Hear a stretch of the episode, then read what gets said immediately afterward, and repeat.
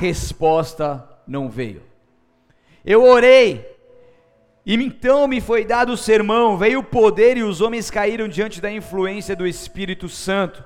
Esse é George Morgan, que nasceu em 1863 e morreu em 1945, um avivalista lá no país de Gales, aonde ele estava ali, assim, esse como milhares de outras pessoas, diversos outros avivalistas, se você perguntasse qual que é, né, era o segredo de tanto impacto que eles geravam na sociedade, todos eles de fato iriam responder existe aqui uma vida de oração, existe aqui o meu momento de intimidade com Deus, existe aqui um clamor que eu faço para Ele, e isso faz com que algo sobrenatural aconteça.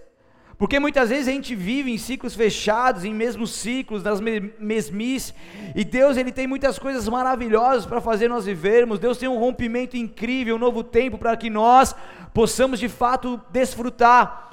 Mas muitas vezes nós nos acomodamos com aquilo que já vivemos e nos acomodamos com uma vida fraca de oração. Como Deus mostrou no domingo passado, existia ali em visão, Deus me mostrou um depósito cheio de coisas maravilhosas da parte de Deus, esse depósito nos céus que estava prestes a ser liberados essas bênçãos de Deus sobre a vida do teu povo, mas isso só seria possível mediante as pessoas que se posicionassem, que perseverassem em oração. E de fato existe uma recompensa para aqueles que buscam, aqueles que oram. De fato isso é maravilhoso e nós podemos de, sim viver. Então o que Jesus tem para nós é uma vida de oração. O que Jesus quer de nós é uma vida que realmente faça com que nós possamos pedir, porque é simples. Então nós precisamos pedir com urgência, pedir sem desfalecer, pedir sem parar no meio do caminho. Então, é momento sim de nós vivermos uma vida que devemos pedir, buscar e bater a porta até que ele venha. O problema é que muitos pedem, mas logo querem receber as respostas. Mas muitas vezes as respostas não vêm de imediato. Deus não é um esquema fast food que você aperta um botão, faz um pedido e a resposta vem. E é aí que muitos caem, é aí que muitos em suas ansiedades não conseguem se submeter ao processo do Pai, que é sempre o melhor para as nossas vidas, porque para que Deus responda às nossas orações e nos entregue aquilo que nós estamos orando, Ele precisa primeiramente nos preparar para quando recebermos essa resposta, estamos aptos a de fato receber esse presente de Deus e não se perder. Tem respostas que Deus ele fala de imediato. Tem momentos ali que momentos que eu oro, Deus precisa, eu preciso de uma resposta, Deus já vai lá, dá o discernimento, dá a direção e pronto. Tem respostas que demoram dias, semanas, outras meses e tem outras que eu tenho esperado de fato há anos. Mas não é porque passaram-se anos e a resposta não veio que eu vou parar de pedir que eu vou esmorrecer, que eu vou parar no meio do caminho, que eu vou deixar de perseverar. Então a palavra que Deus tem para as nossas vidas hoje é que nós devemos pedir, buscar e bater. Existe uma ação que nós precisamos fazer. Nós precisamos tomar atitudes para que vivamos tudo isso. Amém? Lembro dos meus pais orando por mim durante cinco longos anos, onde eu estava ali no mundo, perdido no mundo. Imagine se eles tivessem desistido, perdido as suas esperanças. A oração é o filho esperando, perguntando, pedindo e orando perseverantemente pelo grande presente do Pai. Uau! A oração é o filho esperando, perguntando, pedindo e orando de forma perseverante, até que o Pai lhe traga esse grande presente. Abra a tua palavra comigo lá em Mateus capítulo 7, versículo 7 ao 8 apenas. Esse texto que você sabe de cor, mas que ele é tão profundo que talvez você passou desapercebido com essas revelações que Deus vai trazer para nós nessa noite. Então abra lá em Mateus Cadê o. Foi arrebatado? Foi arrebatado?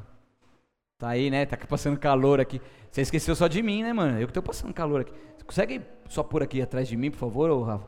ou alguém me ajuda aí? Foi ligeiro hoje, né? Tá fresquinho aí.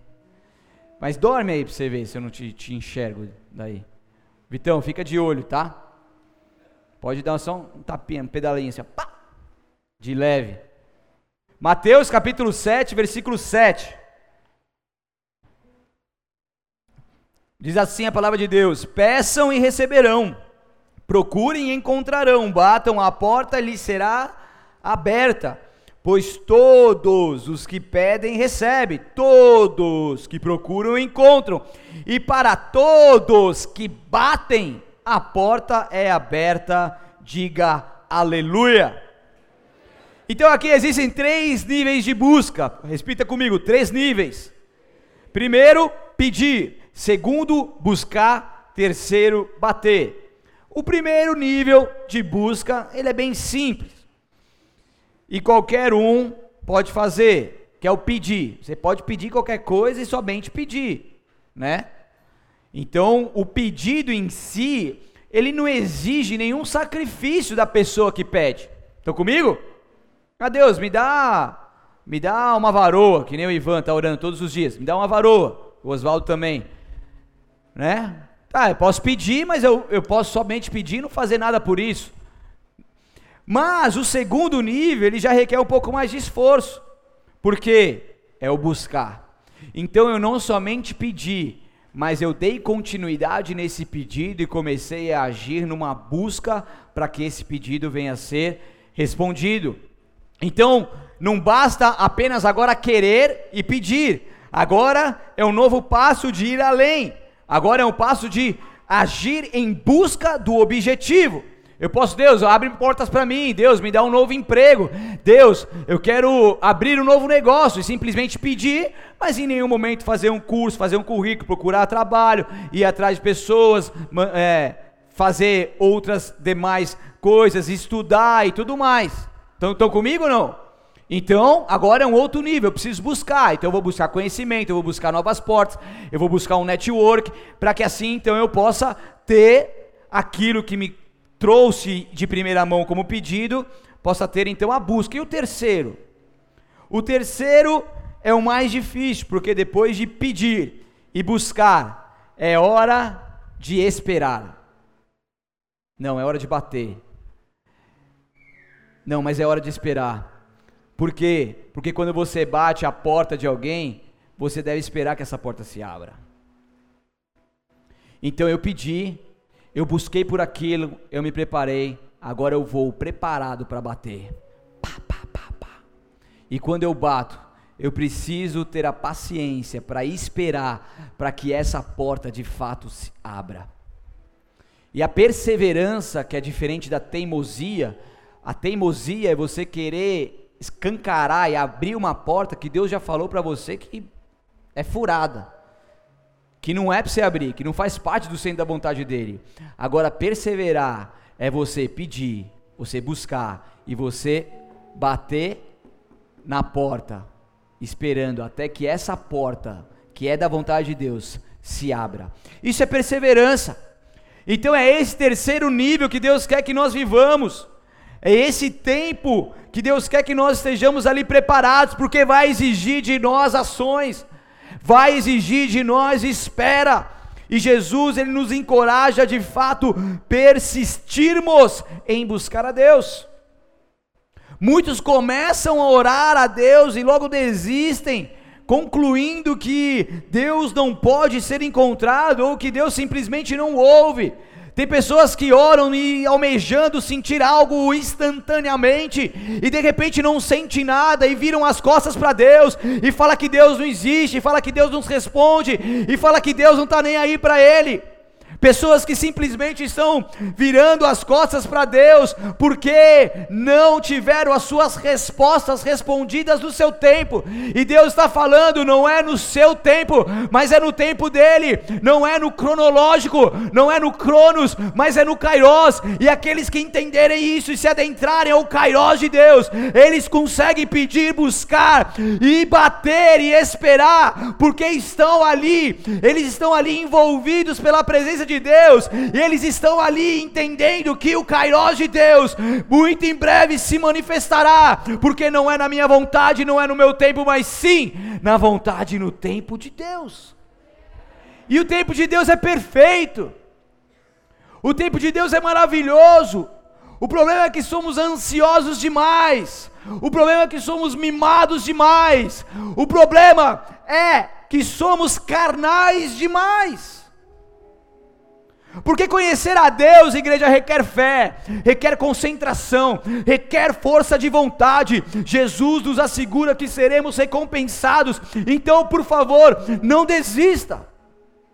Não desista, não vai ter como você viver uma vida intensa com Deus, uma vida de autoridade na oração, uma vida de profundidade com Ele, sem ter fé, sem ter concentração, sem ter força de vontade, sem perseverar.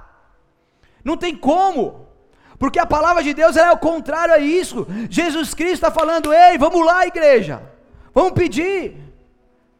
Vamos lá, igreja, vamos buscar. Vamos lá, igreja, vai bater, faça algo. Eu estou aqui, eu quero te dar, eu vou te dar, eu vou te dar algo maravilhoso. Eu tenho maravilhosas coisas para você, mas por favor, se movimenta, se mexa. Qual é a resposta que você dá mediante aquilo que Deus tem falado conosco? Como que nós estamos agindo mediante as palavras que Deus tem liberado sobre nós. O cemitério é o lugar mais rico do mundo, porque ali existem muitos sonhos, projetos e, sonhos, e, e promessas que foram enterradas juntamente com os seus mortos. Por quê? Porque esses mortos tiveram promessas, tiveram sonhos, tiveram propósitos de Deus liberados sobre as suas vidas, mas não pediram, não buscaram, não bateram e simplesmente não viveram.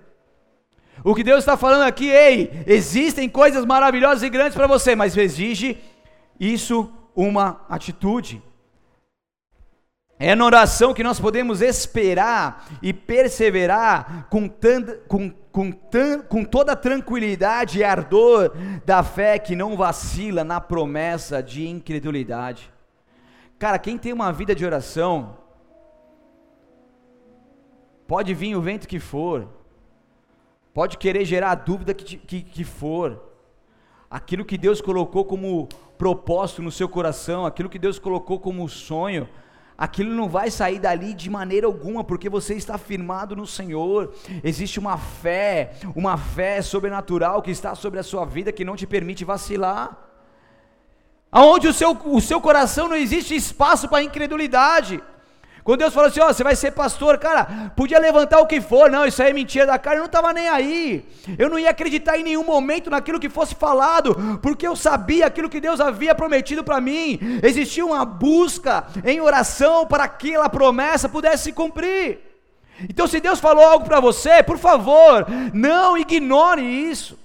Não acredite mais no seu coração, não acredite mais na mídia, não acredite mais nas pessoas do que a própria palavra de Deus, porque tem muita gente trocando a verdade de Deus por mentiras do inimigo.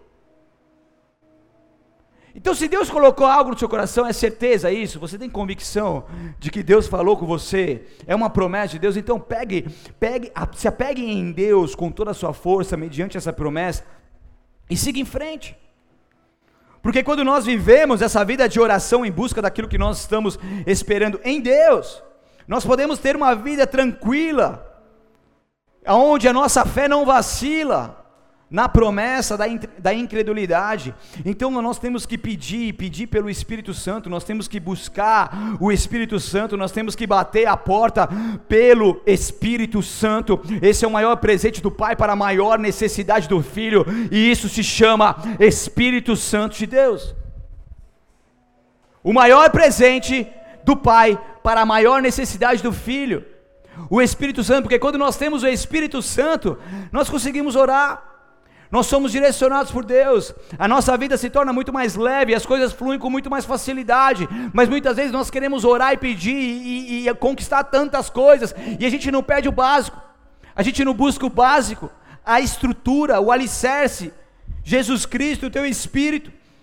Interessante que as expressões aqui que mencionadas por Jesus, como peça, busque e bata a porta dadas a nós por Cristo, nós vemos aqui passos avançados de repetição e esforço.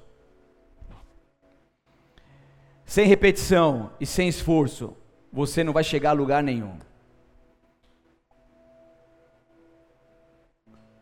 Se nós perseverarmos subindo aos lugares mais altos e mergulhando nas profundezas da intensidade e esforço, a resposta de fato virá. Então não, não dá para eu pregar sobre um cristianismo, não dá para eu pregar a palavra de Deus, não dá para eu ensinar as coisas que Jesus Cristo ensinou, sem falar que exige isso de nós um esforço contínuo. Os caras desanimavam, os caras paravam no meio do caminho, Jesus estava ali todo momento se esforçando eles, e uma das palavras-chave da Bíblia Sagrada se chama perseverança. Esse tema da conferência vai mostrar muitas coisas importantes para nós. A palavra perseverança, ela é fundamental para a vida do cristão. E Jesus, em todo momento, ele falava sobre isso, ele incentivava as pessoas a estarem ali continuamente se esforçando, se santificando, deixando de lado o seu farisaísmo, a sua religiosidade e viver um cristianismo de fato. Ele vai lá, logo depois de ser batizado por João Batista, ele dá início no seu ministério na boda de Caná, faz o primeiro milagre. Depois ele já vai lá e vai no Sermão do Monte e começa a explanar as verdades que todo mundo estava perdido, os caras estavam fazendo tudo errado. Vamos lá, igreja. Ele estava esforçando, ele está pedindo o esforço de todos nós.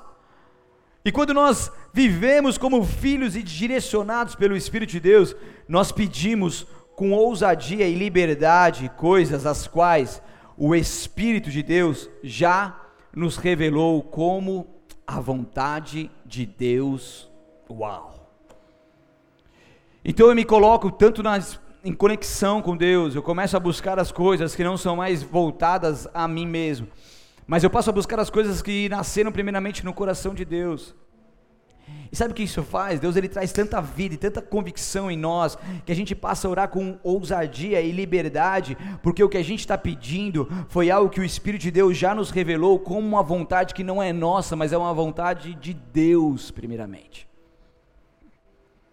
E isso faz toda a diferença, é isso que vai te fazer clamar com fervor, porque Deus já nos liberou tudo isso, Deus já nos presenteou com tudo isso, mas precisa haver um esforço, aí precisa haver uma movimentação nessa terra, precisa haver fé sendo praticada para que aquilo que já está liberado das regiões celestiais, desde a cruz do Calvário com a morte de Jesus Cristo, possa se materializar nessa terra, e isso vai depender do seu posicionamento, do meu posicionamento, da nossa fé, do nosso pedido, da nossa busca, da nossa intensidade.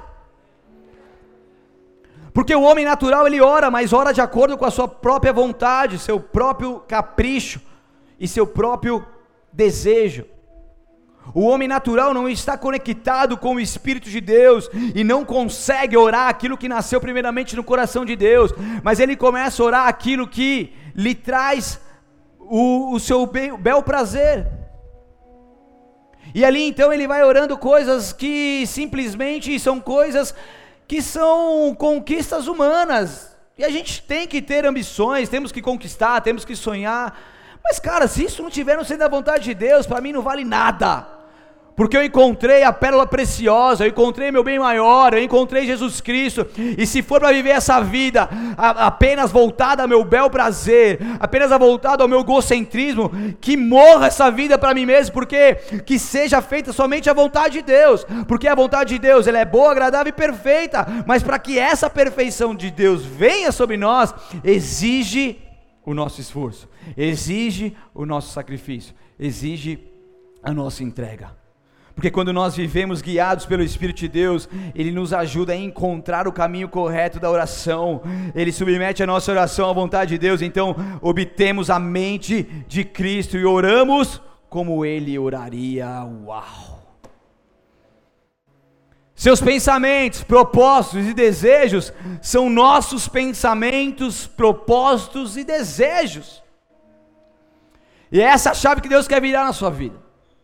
Muitas vezes você está pedindo, pedindo, batendo, batendo, insistindo e, e, insistindo em algo que não é da vontade de Deus. Você está ali naquela teimosia. A motivação do seu coração pode ser maravilhosa, pode ser a melhor do mundo. Mas se ela não estiver centrada na vontade de Deus, ela não vale nada. Você pode querer implantar diversos projetos que vão ajudar muitas pessoas, mas se ela não for centrada na vontade de Deus e não tiver o aval de Deus, não perca seu tempo. O que, que Deus quer da minha vida? O que Deus quer da minha vida é algo particular, não é o que Deus quer na vida do próximo, o que Deus faz na vida do próximo. O que Deus quer da minha vida? O que Deus exige de mim? Quais são os propósitos de Deus para minha vida? Porque é isso que eu vou prestar conta. Eu não vou prestar conta dos sonhos e projetos dos outros mas daquilo que Deus tem para mim e através de mim. Abra comigo lá em Romanos, capítulo 8, versículo 26 e 27. Romanos 8, 26 e 27.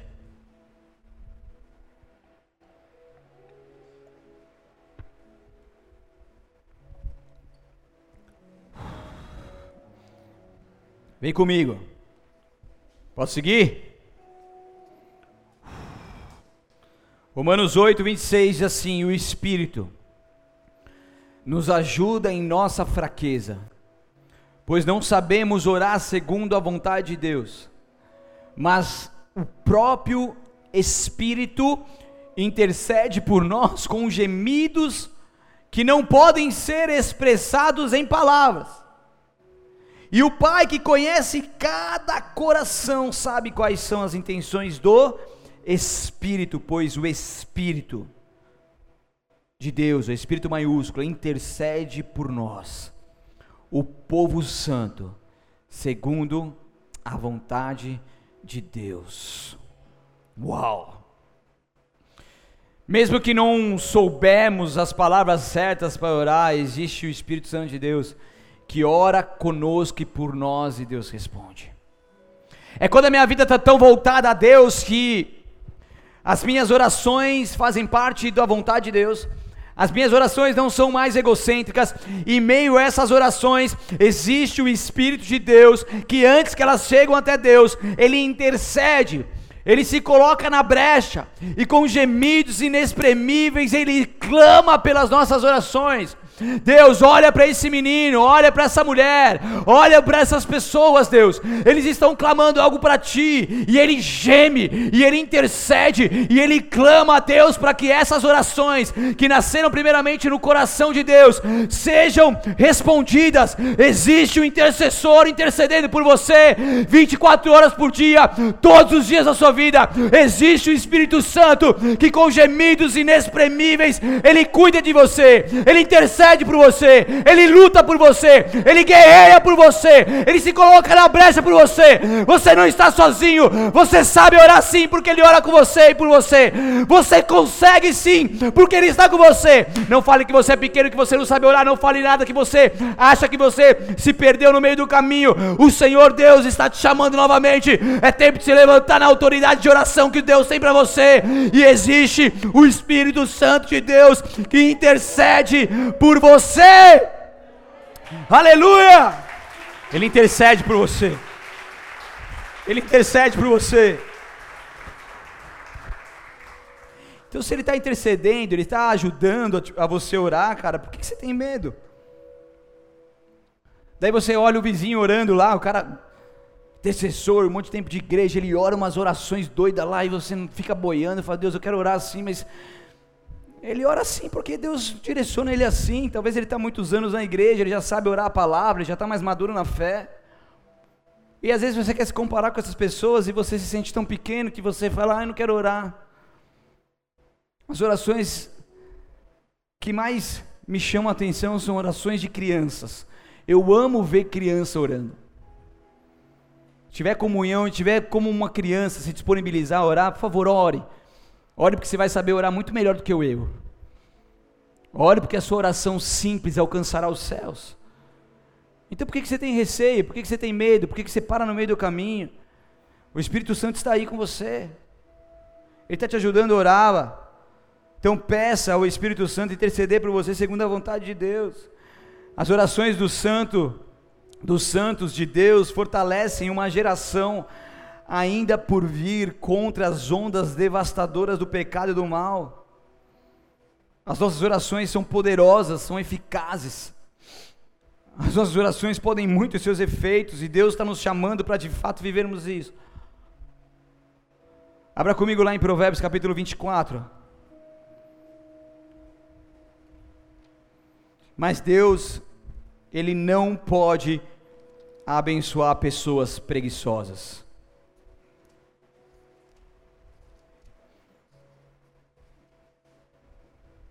Kevin falou isso sobre, sobre isso na conferência, e o quanto que isso é real, o quanto que a palavra de Deus mostra mostra tudo isso, onde diz lá em Provérbios capítulo 24, versículo 30, que diz assim: Passei pelo campo do preguiçoso, pelo vinhedo daquele que não tem juízo. Tudo estava cheio de espinhos e cobertos de ervas daninhas, em seu muro de pedras em ruínas.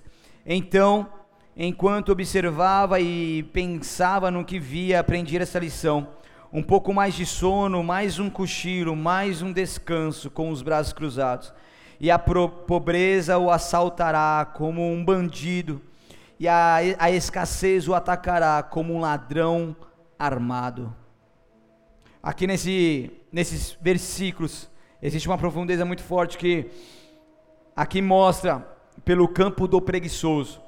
E no campo do preguiçoso não existia produção, porque porque o preguiçoso não consegue gerar coisas. E o nosso coração é como um jardim de Deus, e aqui Deus nos mostra que esse jardim ele não pode estar contaminado, sujo e cheio de, de espinhos e ervas daninhas.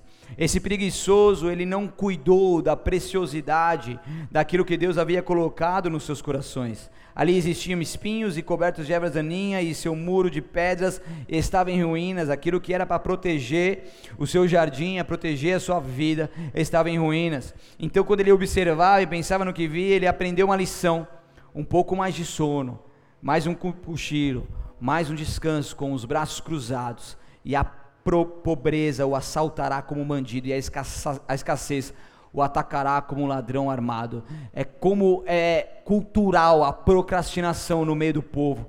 O ser humano ele é muito especialista em procrastinar as coisas. E em meio à procrastinação existe a preguiça. E em meio a essa preguiça, Deus não tem como abençoar essa pessoa. Porque se ela está de braços cruzados, ela não está dando importância na sua vida, ela não está agindo, ela não está pedindo, ela não está buscando, ela não está batendo, como que ela vai encontrar algo precioso da parte de Deus? Então é tempo de nós limparmos o nosso jardim, porque Deus está prestes a mandar as respostas certas com as sementes proféticas. Pessoas preguiçosas sempre têm espinhos em seu jardim, mas é tempo de nós nos levantarmos como um homem, uma mulher de oração, posicionado nele, limpando a terra e preparando essa terra para que haja novas sementes sendo derramadas sobre essa terra, sendo colocadas sobre esse lugar, porque o reino dos céus funciona em buscar, em pedir e em bater, e é por isso que Deus não pode abençoar pessoas preguiçosas. Amém? Você quer viver uma vida abençoada? Você quer viver uma vida plena? Você quer viver uma vida mais profunda com Deus, mais íntima com Deus? Você quer ter uma autoridade na oração que você nunca teve antes? Eu quero te dizer algo: não vai dar para você ficar mais parado, não vai dar para você ficar fazendo as mesmas coisas, não vai dar para você ficar nessa liturgia, nesse, nessa religiosidade e, e nessa prisão. Você precisa romper, você precisa acordar, você precisa se mexer, porque o reino de Deus funciona em buscar, pedir e bater Então se posicione em Deus, limpe seu jardim, faça o que tiver que fazer, arregace as mangas, mas pare de procrastinar o seu alinhamento com Deus. Pare de procrastinar a sua vida de santidade, pare de procrastinar a limpeza que você precisa fazer na sua alma. A limpeza que você precisa fazer aí dentro de você. Pare de procrastinar as coisas que você precisa fazer. Filipenses 3, 10 e 11 diz: Quero conhecer a Cristo e experimentar o grande poder que o ressuscitou. Quero sofrer com Ele, participando da Sua morte, para que de alguma forma alcançar a ressurreição dos mortos. Essas são palavras de Paulo. Paulo que desistiu de tudo a fim de conhecer a Cristo e o poder de Sua ressurreição. E nós também temos esse acesso ao conhecimento e ao poder de Deus. Mas para isso é necessário sacrifício. É necessário posicionamento. Isso não virá sem sacrifício, sem posicionamento, igreja. Não tem como a gente pregar um evangelho barato, um evangelho que não é com E maiúsculo, não tem como. A palavra de Deus é verdade. E o evangelho de Cristo exige sacrifício, exige posicionamento. Então, do que você estaria disposto a abrir mão para conhecer mais a Cristo e ter uma vida mais profunda com Ele de oração? Quanto que você está disposto? Qual que é a prioridade que você tem feito, que você tem dado ao seu Deus? Na sua agenda repleta de compromissos, quantos minutos você está disposto a se dedicar em oração e estudo da Bíblia Sagrada? Cristo e a sua presença maravilhosa vale muito mais do que qualquer, qualquer sacrifício que a gente possa fazer nessa terra. E quando nós nos tornamos um em Cristo, por nossa confiança nele, nós experimentamos o poder que ressuscitou dos mortos. E esse poder que ressuscitou Jesus Cristo dos mortos, que Jesus Cristo, poder de ressurreição e vida, ele está disponível para todos nós. E quando eu entendo minha, o meu posicionamento em oração, quando eu peço, quando eu busco, quando eu vou atrás, quando eu, eu, eu espero no Senhor, eu posso então de fato viver a manifestação desse poder de ressurreição e vida. E daí aquilo que estava morto começa a ter vida novamente, aquilo que estava perdido, aquilo que estava contaminado, o poder de ressurreição vem. E o poder de ressurreição está disponível sobre todos nós, e aquilo que estava ali totalmente tortuoso, Deus ele vem com esse poder de ressurreição e vida, vem trazendo uma metamorfose sobre nós e nos transformando de dentro para fora e manifestando a sua glória sobre as nossas vidas.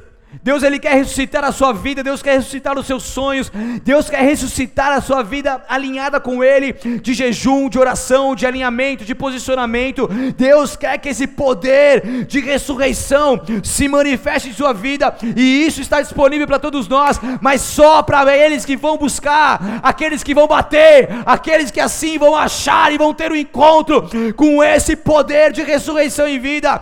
Quantos estão famintos? Quantos estão sedentos? Quantos vão sacrificar a sua vida por mais dele? É esse poder que vem sobre nós e nos renova e nos regenera. É esse poder que está disponível para todos nós. E quando nós nos posicionamos, quando nós morremos para o pecado, isso vem assim como a ressurreição nos dá o poder de Cristo para vivermos por Ele. Sua crucificação registra a morte de nossa antiga natureza humana pecaminosa, não podemos conhecer a vitória da ressurreição sem termos aplicado a crucificação à nossa vida pessoal. Deus tem a vitória da ressurreição. Deus tem respostas para você, Deus tem vitórias para você. Deus tem bênçãos para a sua vida. Deus tem um depósito gigantesco de coisas maravilhosas que Ele está disposto a liberar sobre a sua vida.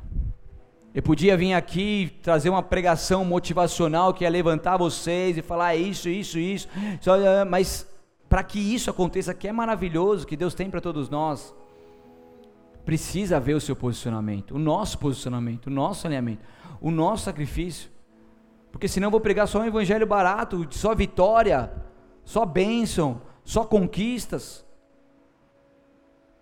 Mas se a gente não parar para se alinhar e para de fato agir, isso não vai acontecer. Isso vai ser em vão. E quanto mais nós aplicamos a oração, mais morremos para nós mesmos. Mais perto de Cristo nós ficamos, mais força para sacrificar os nossos desejos nós temos e mais poder de ressurreição e vida nós vivemos.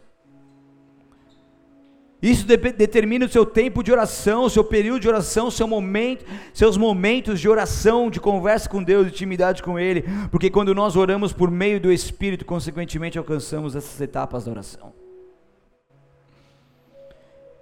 Então, não por meio de preceitos e lições que ele nos ensinou, mas oramos por meio dele.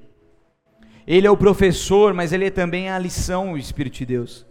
Nós oramos não somente por meio da verdade que o Espírito Santo revelou a nós, mas oramos por meio da real presença do Espírito Santo.